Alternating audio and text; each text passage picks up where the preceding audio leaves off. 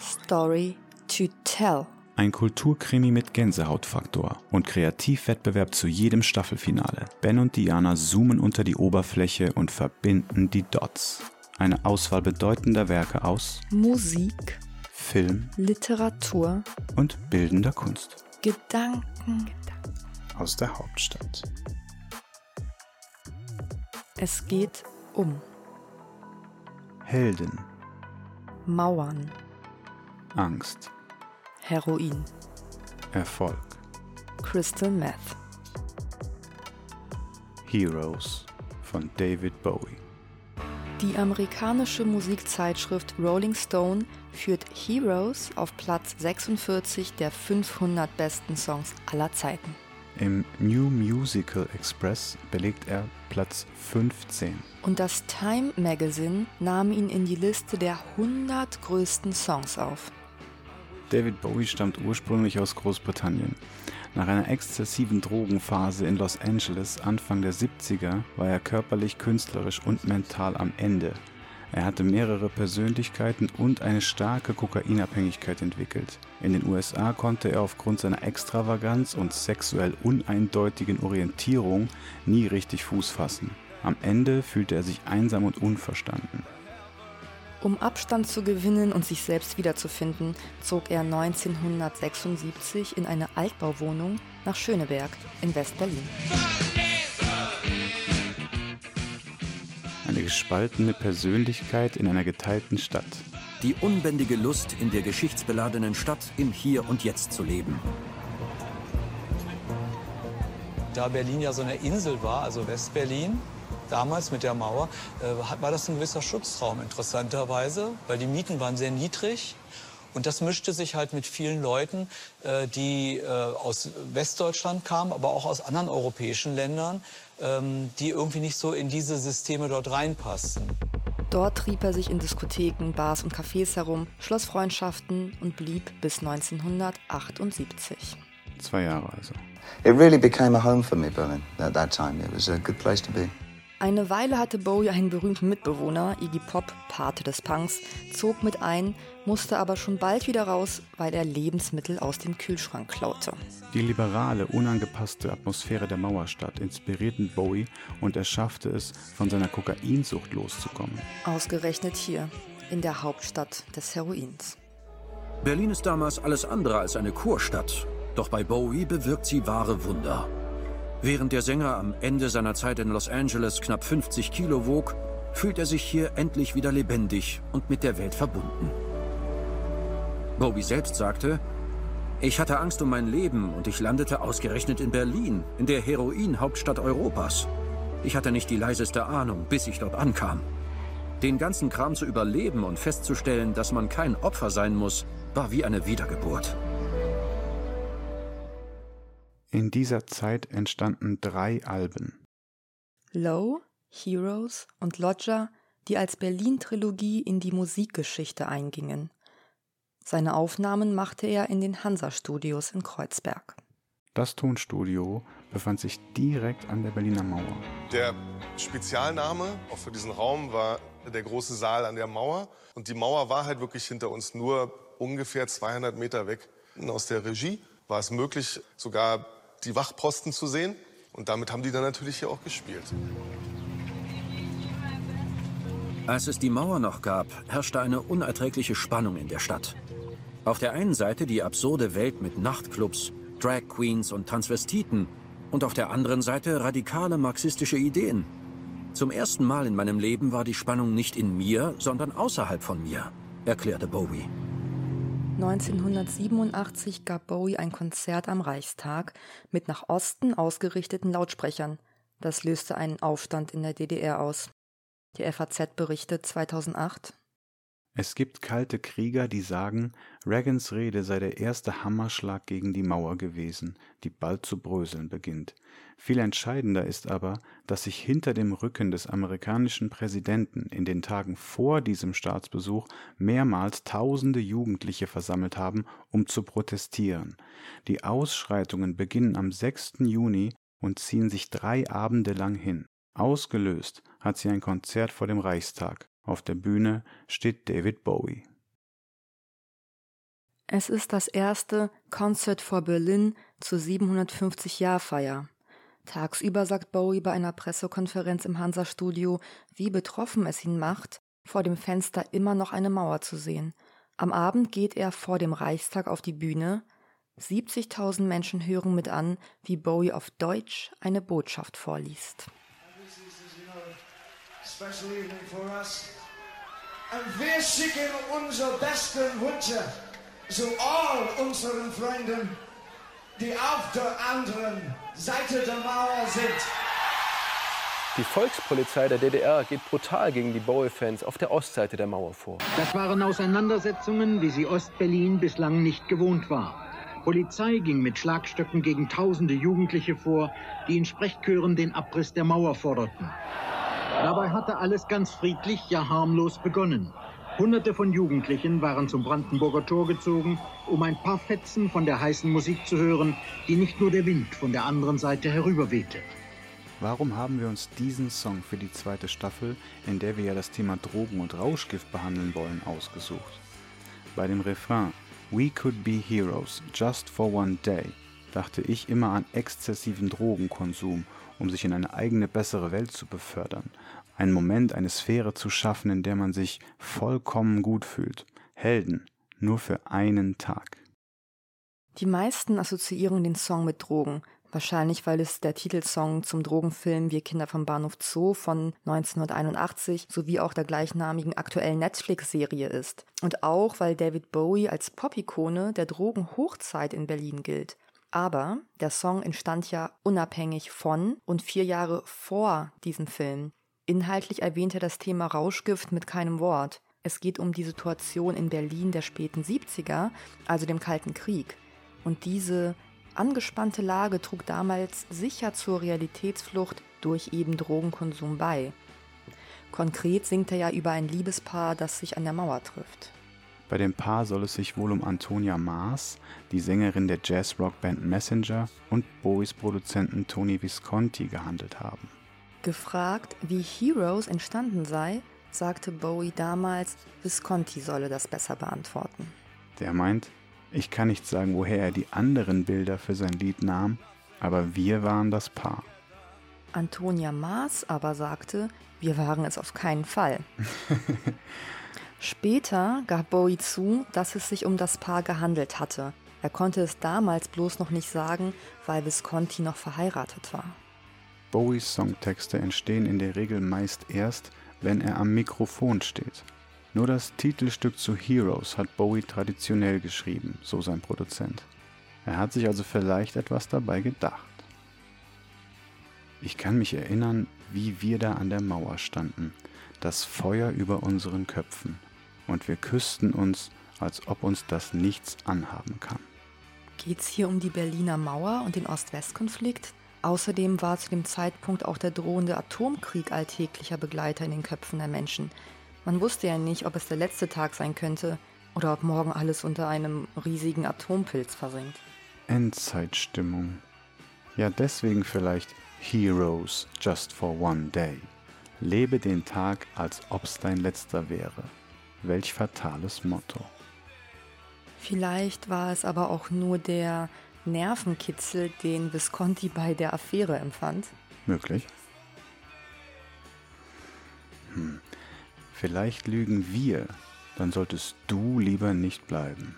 Maybe we are lying. Wer wir?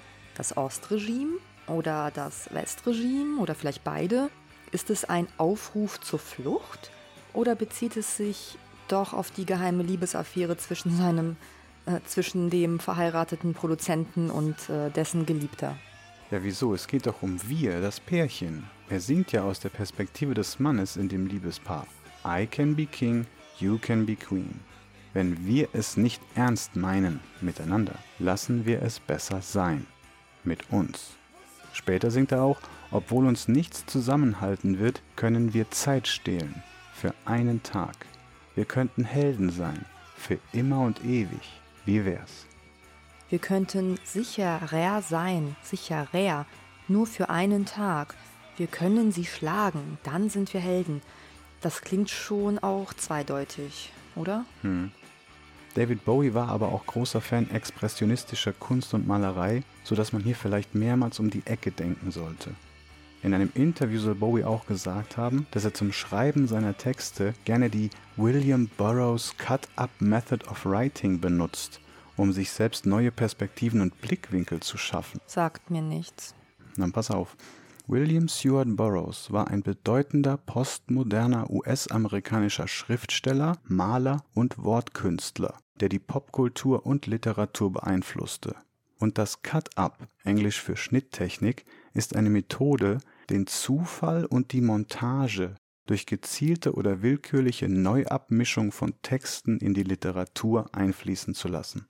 Bowie nutzte dazu Headliner aus Zeitschriften und Magazinen. Okay. Sch Schau mal, ich habe hier noch was, vielleicht ein Schlüsselindiz. David Bowie hat den Titel Heroes ausdrücklich mit Anführungsstrichen versehen. Die sind also Teil des Titels. Laut seiner Aussage soll das den ironischen Charakter seines Textes unterstreichen. David Bowie in Berlin. Das Lied vom Ende und sein Anfang. Von Tobias Rütter. Frankfurter Allgemeine Zeitung 2008. 16 Jahre lang steht die Mauer schon, als Bowie 1977 Heroes schreibt. Aber in diesen 16 Jahren und den gut 30 Jahren danach hat keiner es mehr gewagt, nochmal einen derartig pathetischen Popsong über die Mauer zu schreiben. Heroes ist bis heute der einzige Popsong, der damit weltberühmt wurde. Alles, was Bowie über die Entstehungsgeschichte sagt, sollte man besser in Anführungszeichen setzen, so wie er selbst das ganze Lied Heroes in Anführungsstriche gesetzt hat. Mit Satzzeichen kann man sich leicht die Welt vom Leib halten. Bowie puffert den grenzenlosen Idealismus seines Liedes, das Helden heißt, einfach ab, indem er ein Kunstsignal setzt. Vorsicht, ab jetzt spreche ich uneigentlich. Achtung, Sie betreten den ironischen Sektor. Ah, also wie Satire. Dann scheint es sich bei dem Liebespaar aber um eine Metapher zu handeln. Wenn Heroes in Anführungsstrichen steht, dann heißt das ja, dass Helden ironisch gemeint ist. Und die Helden in der geteilten Stadt wären ja dann die Siegermächte. Welche auch immer, vielleicht sogar alle. Ja, die Alternative wäre halt, dass er sich über die Affäre seines Produzenten lustig macht. Die Schande lag auf der anderen Seite. Wir können sie besiegen. Für immer. Dann sind wir Helden. Für einen Tag. Für immer. Das heißt, wenn der Atomschlag kommt, dann sind die auf der anderen Seite weg. Für immer. Und wir können Helden sein. Nur für einen Tag. Also nur kurz, denn dann sind wir auch weg. Denn wer zuerst schießt, stirbt zuletzt. So damals. Heroes wird zur Berlin-Hymne. Und ebenfalls in Berlin spielt auch der Film Wir Kinder vom Bahnhof Zoo, in dem David Bowie einen Gastauftritt hat. Heroes wird durch den Soundtrack zum Film zum Kulthit und das nicht nur auf Englisch, sondern in einer speziell getexteten deutschen Version. Niemand gibt uns eine Chance, doch können wir sie dann für immer und immer. Und wir sind dann Helden Im Buch Wir Kinder vom Bahnhof Zoo von Christiane F. beschreibt sie autobiografisch ihre eigene Heroinsucht, die mit 14 Jahren beginnt. Das erste Mal konsumiert sie diese Droge nach dem David Bowie Konzert – am 10. April 1976 in der Deutschlandhalle. Das wird zum Wendepunkt ihres Lebens. West-Berlin ist in den 70er und 80er Jahren Heroin-Hochburg. Die Angst vor einem Atomkrieg und die politische Ungewissheit verleiten viele junge Menschen zu einem Leben, als ob es keinen Morgen gibt. Kann es sein, dass gerade in solch instabilen Zeiten der Rauschgiftkonsum am höchsten ist? Oder ist es andersherum? Was machen Drogen mit einer Gesellschaft und inwiefern könnten sie als politische Waffe instrumentalisiert werden? Diesen Fragen werden wir in Folge 4 genauer auf den Grund gehen, wenn wir über die französische Karikatur En Chine aus dem Jahre 1898 sprechen. Heute geht es um Was sind Drogen? Droge. Substantiv. Feminin. Die. Das Wort Droge bezeichnet seit der Mitte des 20. Jahrhunderts umgangssprachlich auch rauscherzeugende Substanzen. Rauschdrogen, Rauschmittel oder Rauschgifte. Dabei handelt es sich um psychotrope Stoffe und Zubereitungen daraus, welche sowohl eine körperliche Zustände verändernde Wirkung als auch eine bewusstseins- und wahrnehmungsverändernde Wirkung hervorrufen können. Im pharmakologischen und pharmazeutischen Sprachgebrauch steht der Begriff jedoch für getrocknete Teile von Pflanzen, Pilzen, Tieren oder Mikroorganismen zur Arzneimittelherstellung. Psychotrope Stoffe sind Stoffe, die auf das Zentralnervensystem des Menschen erregend oder lähmend wirken und so zu Bewusstseinsveränderungen und Euphorie führen und psychische wie körperliche Abhängigkeit hervorrufen können.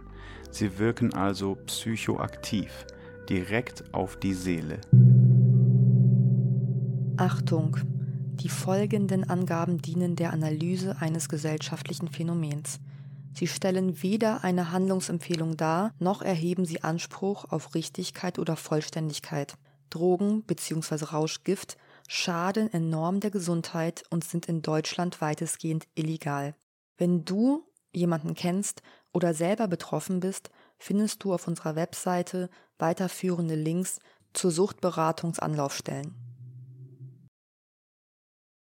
Zur Klassifizierung. Es gibt unterschiedliche Möglichkeiten, Drogen einzuteilen. Wir beschränken uns jetzt auf zwei davon. Die Ursprungsart und die Wirkungsart. Die Ursprungsart. Erstens. Biogene pflanzliche Drogen. Wie der Name schon sagt, kommen sie natürlich vor und werden nicht weiter verarbeitet.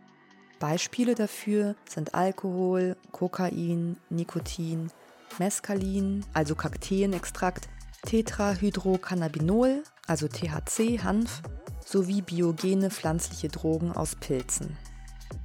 Zweitens. Halbsynthetische Drogen. Sie werden ausgehend von den Naturstoffen synthetisiert. Auch einige an sich biogene Drogen, wie zum Beispiel Kokain, können durch Teilsynthese aus natürlichen Vorläuferstoffen hergestellt werden. Das heißt, eigentlich natürliche Substanzen können chemisch nachgebaut werden. Hierzu ist zumindest ein grundlegend ausgestattetes Chemielabor sowie Zugang zu Ausgangschemikalien nötig. Versteckt betriebene Labore, umgangssprachlich als Drogenküchen bezeichnet, sind illegal. Doch wegen der Nachfrage nach illegalen halb- und vollsynthetischen Drogen werden sie in Schattenwirtschaft betrieben. Zu den halbsynthetischen Drogen zählen unter anderem LSD und Heroin. Hochrentabel war die Produktion der synthetischen Droge schon immer. Seit 2016 wurden ungefähr 20 Crystal Meth Labore entdeckt, mit einem gigantischen Output. Riesige Labore, die durchaus 80 Millionen Euro pro Monat einbringen. Drittens. Synthetische Drogen. Vollsynthetische Drogen verdrängen immer stärker die eben genannten Varianten. Zum einen, weil sie industriell hergestellt werden können und damit sehr günstig sind, zum anderen, weil man dadurch gesetzliche Vorschriften umgehen kann. In diese Kategorie fallen viele ursprünglich als Medikament entworfene Substanzen sowie sogenannte Designerdrogen bzw. Research Chemicals, auch bekannt als Legal Highs. Diese Rauschmittel werden gezielt auf eine Rauschwirkung und/oder die Umgehung vorhandener Substanzgesetzgebung hin konzipiert, indem einfach die chemische Formel abgeändert wird, um legal zu sein. Dazu zählen zum Beispiel Amphetamine, MDMA, Lachgas und so weiter.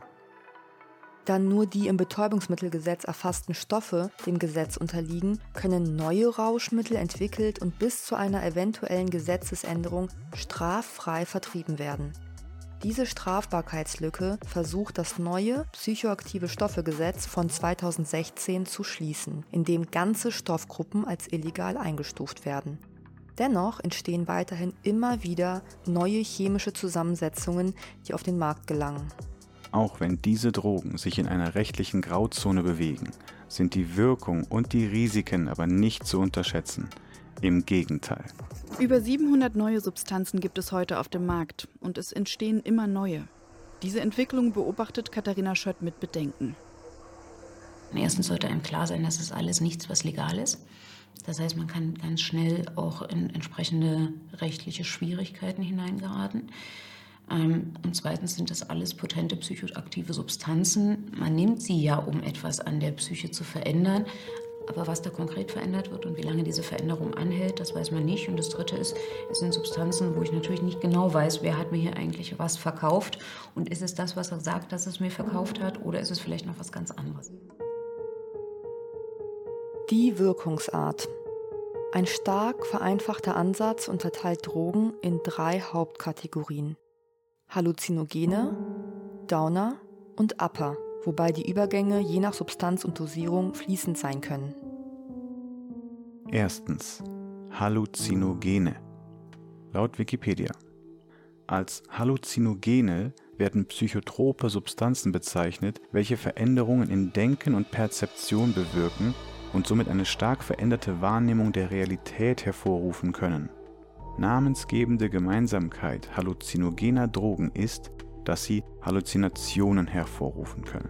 Sinneswahrnehmungen, die nicht der Realität des Wachbewusstseins entsprechen, sondern von emotionalen Faktoren ausgelöst und beeinflusst werden. Es handelt sich hierbei jedoch nur um einen einzelnen Aspekt eines je nach Droge und Dosierung qualitativ sehr unterschiedlich veränderten Bewusstseinszustandes.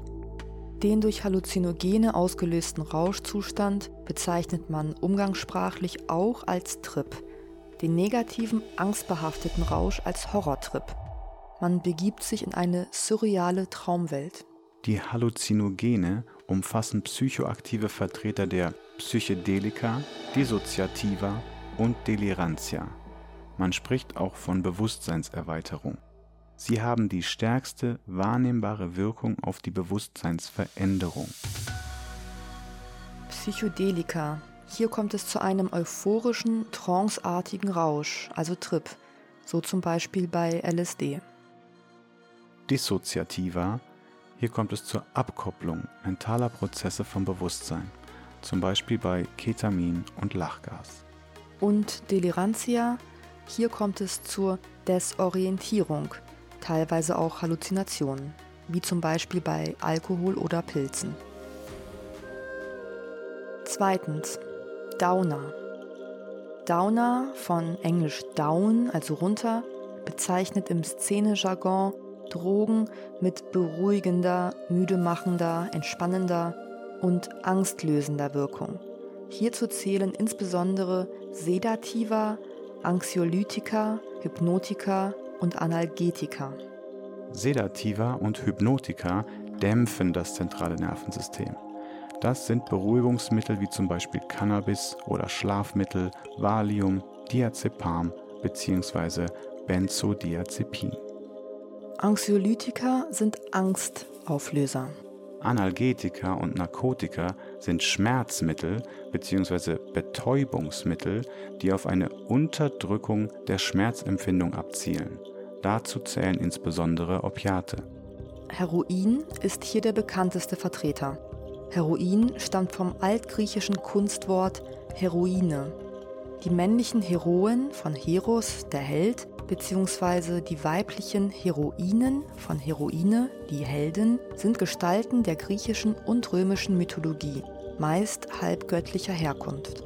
Heroin ist ein halbsynthetisches, stark analgetisches, also schmerzunterdrückendes Opioid und Rauschgift mit einem sehr hohen Abhängigkeitspotenzial bei jeder Konsumform. In der Antike war Teriak weit verbreitet. Ein Gemisch aus Wein und Opium. Homer nennt das Gebräu Trank des Vergessens. Genutzt wurde es vor allem im Krieg als stärkendes, schmerzstillendes Wundermittel. Auch Alexander der Große soll es nicht zu knapp zu sich genommen haben. Dieses Doping hat wahrscheinlich bei so manchen seiner legendären Siege und Feldzüge nachgeholfen. Amerikas Kämpfer kehren als Junkies zurück. Daniel Kestenholz schreibt für die Welt 2007. Auch im Vietnamkrieg 1955 bis 75 war Heroin der stille Freund vieler US-Soldaten, der durch die Qualen und Monotonie des Krieges half. Von den 2,4 Millionen US-Soldaten, die in Vietnam dienten, waren nach Angaben von Forschern zwischen 10 und 15 Prozent heroinsüchtig. Heute in Afghanistan müsste die Zahl noch höher liegen, denn Afghanistan liefert 90 Prozent des Heroins auf dem Weltmarkt und das weiße Pulver ist im Land überall und billig erhältlich. Amerikas Kämpfer kehren als Junkies zurück. Zitat Ende. Heroin hat also eine beruhigende, schmerzlindernde und dämpfende Wirkung. Konsumenten berichten, dass es eine erlösende Wirkung auf sie hat, die sie von unerträglich empfundenen Umfeldfaktoren befreit. Es führt zu Gleichgültigkeit gegenüber Anforderungen, Problemen und Konflikten in der Außenwelt. Ja, Heroin ist halt einfach, du auf einmal sind alle Probleme vergessen, also wirklich alle. Also es kann sich ein Kumpel von dir umbringen und du vergisst es, weil du denkst, das Leben ist so schön und die Welt ist so geil. Es ist wirklich absolut geil. Ne? Es ist ein Gefühl von Wahnsinn. Ne? Und es hat mir gefallen. Ich habe gemerkt, meine Probleme sind weg, meine Sorgen sind weg. Es ist irgendwo eine Flucht. Es ist äh, trotz allem ein, ein Wow-Erlebnis. Also es ist kaum etwas damit vergleichbar.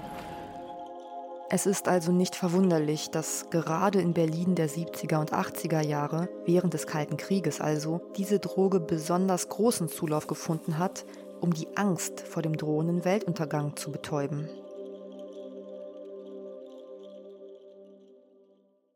Drittens die Upper, von Englisch up, rauf. Die Gegenspieler der Downer sind die Upper. Das sind Drogen mit aufputschender, stimulierender Wirkung, also Substanzen, die die Müdigkeit vertreiben und wach machen sollen. Sie werden entweder zur Leistungs- und Konzentrationssteigerung oder als Partydroge konsumiert. In der gängigen Literatur heißen sie Stimulantien oder Aufputschmittel. Dazu zählen sowohl legale Drogen wie Koffein, Nikotin und Ephedrin, Medikamente wie Ritalin und Captagon sowie illegale Aufpunschmittel auf Amphetaminbasis. Dazu gehören insbesondere Crack und Kokain, Amphetamine wie MDMA oder MDA, Ecstasy und Speed sowie das Methamphetamin Crystal Meth. Amphetamine und Methamphetamin bewirken die Freisetzung von Botenstoffen im Gehirn. Sie bewirken eine anfängliche Verbesserung der körperlichen Leistungsfähigkeit, die Zunahme des Rede- und Bewegungsbedürfnisses, die Unterdrückung von Müdigkeit, Hunger und Durst und die Verbesserung der geistigen Belastbarkeit. Crystal Meth wird zum Beispiel auch Kokain des Ostens genannt, weil es eine ähnlich leistungssteigernde Wirkung wie Kokain hat, aber viel billiger ist. Oder auch Panzerschokolade. Warum Panzerschokolade? Meth unterdrückt ja Müdigkeit, Hungergefühl und Schmerz. Es verleiht kurzzeitig Selbstvertrauen, ein Gefühl der Stärke und im Leben eine ungewohnte Geschwindigkeit. Insbesondere während der Blitzkriege gegen Polen und Frankreich 1939-40 fand Methamphetamin millionenfache Verwendung und spielte somit eine nicht zu unterschätzende Rolle im Verlauf der deutschen Kriegsgeschichte. Unter dem Spitznamen Panzerschokolade, Stuka-Tabletten, Hermann-Göring-Pillen und Fliegermarzipan diente das meist oral verabreichte Mittel zur Dämpfung des Angstgefühls, zur Steigerung der Leistungs- und Konzentrationsfähigkeit und des Selbstwertgefühls der Soldaten, Fahrzeugführer und Piloten. Mehreren Veröffentlichungen zufolge soll Hitler Methamphetamin zunächst in Form von Pervitin-Tabletten, so war der Handelsname für das Fertigarzneimittel, und ab 1942 bis zu mehrmals täglich per Injektion verabreicht bekommen haben. Auch von US-Militär wurde der Wirkstoff nach 1945 zur Leistungssteigerung eingesetzt, ebenfalls während des Vietnamkriegs. Im Sport soll Pervitin als Dopingmittel genutzt worden sein. Stichwort Fußballweltmeisterschaft 1954. Das Fertigarzneimittel Pervitin blieb bis 1988 im Handel. Als gegen Ende des Krieges klar wurde, dass der als harmlos beworbene Stoff in Wirklichkeit fatale Auswirkungen hat, wurde er unter Verschreibungspflicht gestellt. Bundeswehr und nationale Volksarmee lagerten dennoch bis 1970 Vorräte für den Ernstfall ein. Erst 88 verschwand Pervitin aus den Regalen der Apotheken. Seitdem taucht Methamphetamin als illegale Droge in verschiedenen Milieus sowie im Leistungssport als Dopingmittel immer wieder auf. Voll geil und jetzt kann ich tausend Dinge tun, ich kann die ganze Welt bereisen. So. Ich habe manchmal konsumiert und war halt einfach wie so ein Roboter ähm, und konnte halt so, ich konnte in die Schule gehen und ich konnte Hausarbeit machen und Zeug halt. War einmal vier Tage wach, da bin ich durch die Straßen gegangen und dachte, dass Clowns aus dem Autos rausgucken. Es ist dann irgendwann mal auch nicht mehr lustig, wenn man zwei, drei Nächte am Stück ähm, nicht mehr schläft, dann kriegt man allein von dem Schlafentzug, äh, kriegt man irgendwie schon Zustände und so. Das eben dann den ganzen Tag so, ja, so, so aufgedreht und ähm, ich weiß nicht, ich habe dann noch, man kriegt halt beim Runterkommen dann immer Depris. Zu den Nebenwirkungen gehören Persönlichkeitsveränderungen, Psychosen und Paranoia aufgrund von Schlafentzug oder bei Prädisposition. Eine häufige Einnahme führt zu Gewöhnung und schleichendem Wirkungsverlust, der oft eine Dosissteigerung zur Erzielung der ursprünglichen Wirkung nach sich zieht. Obwohl Crystal Meth in der Bundesrepublik laut Anlage 2 des Betäubungsmittelgesetzes ein verkehrsfähiges, aber nicht verschreibungsfähiges Betäubungsmittel ist und ein Handel damit bzw. jeglicher Besitz ohne Erlaubnis des Bundesinstituts für Arzneimittel und Medizinprodukte Bundesopiumstelle strafbar ist, hat sich die sichergestellte Menge der Droge zwischen 2008 und 2012 verzehnfacht. Im Mai 2020 schlug die Polizei wieder zu. Der Fund: Chemikalien und Crystal mit einem Handelswert von 10 Millionen Euro. Das Crystal-Labor befand sich auf einem Hof mitten auf dem flachen Land. In Achterdremt, einem Dorf nur 20 Kilometer entfernt von der deutschen Grenze. Unter den Festgenommenen ein Mexikaner, ein Kolumbianer und ein Amerikaner. Ich glaube, dass man insgesamt sagen muss, dass wir vor einer Drogenschwemme stehen. Hier sehen wir ein typisches Crystal Meth Labor. Es produziert im Zweitageszyklus 20 Kilogramm. Ein Kilogramm hat einen Marktwert von 600.000 tschechischen Kronen. Insgesamt sind das umgerechnet knapp 440.000 Euro in 48 Stunden pro Labor. Summen und Mengen, die den Konsum aller Drogenjunkies weit übersteigen. Die Sucht und ihre Stoffe. Eine Informationsreihe über die gebräuchlichsten Drogen und Suchtsubstanzen von der Deutschen Hauptstelle für Suchtfragen e.V. Es ist unmöglich, die genaue Verbreitung von Methamphetamin in Deutschland zu beziffern. Grund dafür ist die schwammige Abgrenzung zu verwandten Substanzen. Bis 2017 wurde Crystal in offiziellen Statistiken nur zusammen mit Amphetamin erfasst. Laut polizeilicher Sicherstellungsstatistik lag Crystal in den letzten Jahren etwa auf Rang 3 nach Cannabis und Amphetamin und knapp vor Heroin. So entfällt beispielsweise in Sachsen die Hälfte aller drogenbedingten Krankenhausaufenthalte auf Amphetamine, darunter überwiegend auf Crystal Meth. Zitat Ende. Hier bei uns in Thüringen in der Klinik kommen ungefähr die Hälfte der Leute momentan wegen eines Problems mit Opiaten, also mit vorrangig Heroin. Und die andere Hälfte, ein bisschen mehr als die Hälfte, kommen, weil sie Probleme mit neuen psychoaktiven Substanzen haben, also zum Beispiel Methamphetamin, das sogenannte Crystal oder auch Badesalz, GHB. Das sind so Substanzen, mit denen wir hier viel zu tun haben. Crystal-Konsum wird immer noch als regionales Problem angesehen. Das geben die Zahlen auch her. In der Grenzregion zu Tschechien gibt es mit Abstand die meisten Sicherstellungen, mit Abstand die meisten Verfahren und natürlich auch die größte Nachfrage in den Suchtberatungsstellen. Das ist richtig. Aber was man auch feststellen muss, ist, dass die Droge sich immer weiter bundesweit ausbreitet und auch in entlegenen Gebieten beziehungsweise in Gebieten, die eher weiter weg sind von Tschechien, dem Hotspot der Küsteproduktion, gibt es immer mehr Feststellungen. Die Dunkelziffer dürfte jedoch weitaus höher liegen. Berichten zufolge handelt es sich bei Crystal Meth auch nicht um eine Partydroge, sondern ein Phänomen, das sich durch seine leistungssteigernde Wirkung durch alle Gesellschaftsschichten zu ziehen scheint. Corinna Gutmann hat Buchautor Bastian Pauli eingeladen. Er und seine Kollegen wollen vor allem zeigen, dass Crystal eine Droge ist, die nichts mehr mit schmutzigem Dealen zu tun hat, wie im Roman Die Kinder vom Bahnhof Zoo.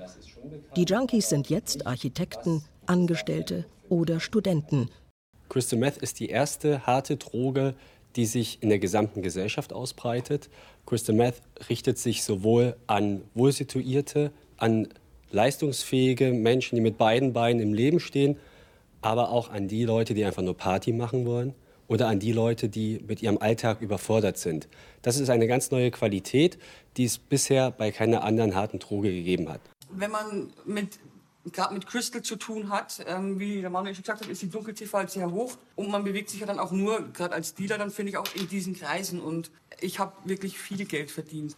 Ich hatte vom Hartz IV über äh, Ärzte, ja, ich hatte einen Staatsanwalt, also das geht, das zieht sich durch alle Gesellschaftsschichten. Mütter hatte ich, alleinerziehende Väter, alles.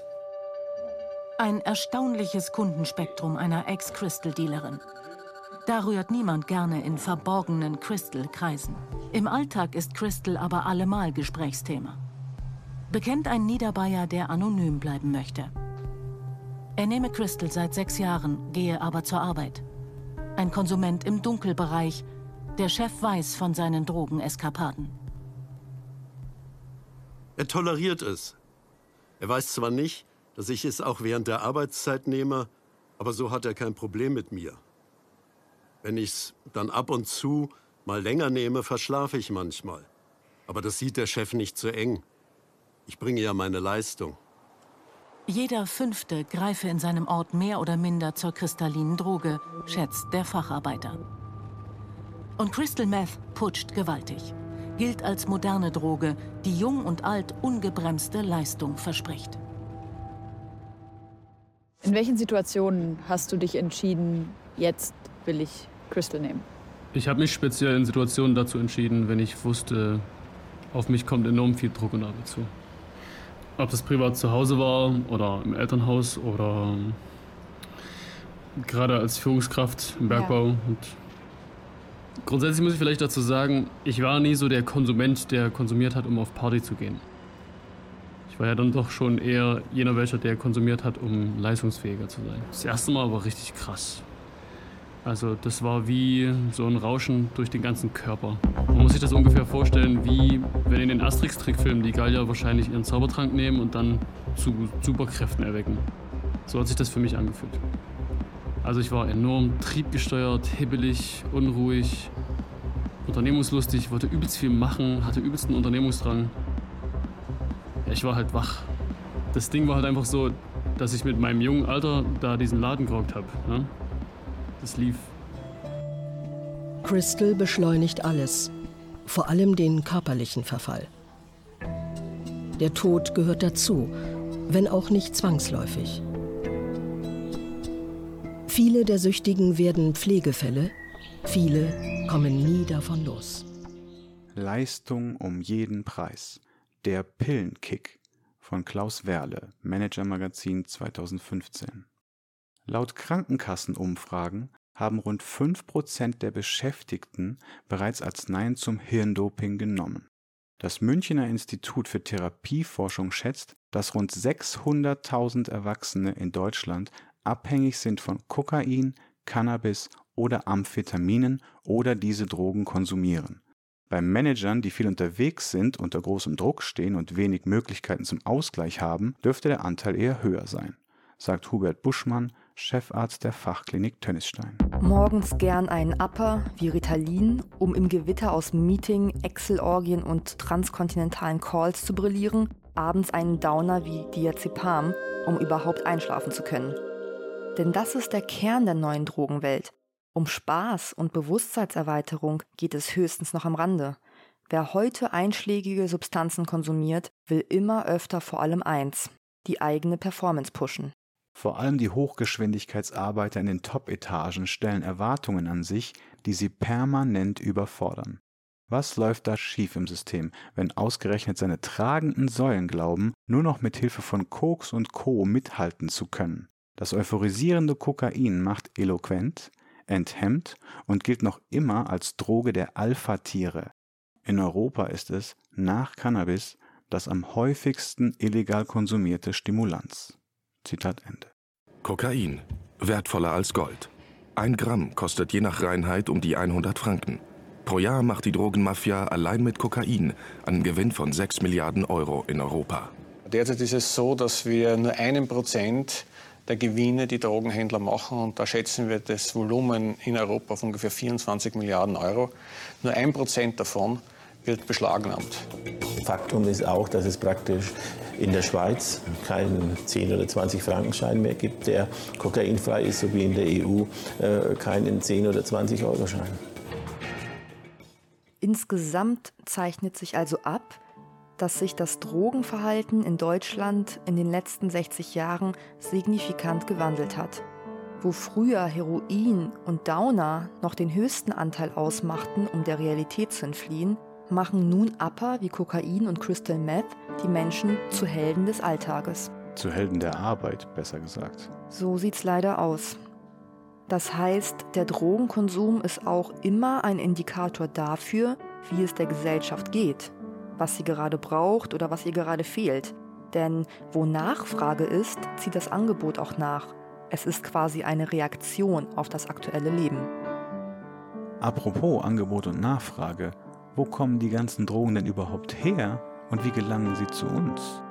Wir haben heute über die Konsumenten gesprochen, aber wer sind die Produzenten eigentlich? In der nächsten Folge gehen wir den Handelsströmen, Lieferketten und globalen Drogenkartellen auf die Spur. Ihr hört's. Es geht um die Netflix-Serie Narcos und Pablo Escobar. Diana, haben wir etwas übersehen? Wenn jemand sachdienliche Hinweise zur Aufklärung des Tatbestandes beitragen kann, findet er alle Kontaktmöglichkeiten auf storytotell.org. Story to Tell. Kulturpodcast mit Profil. La garganta que ansio mojar, que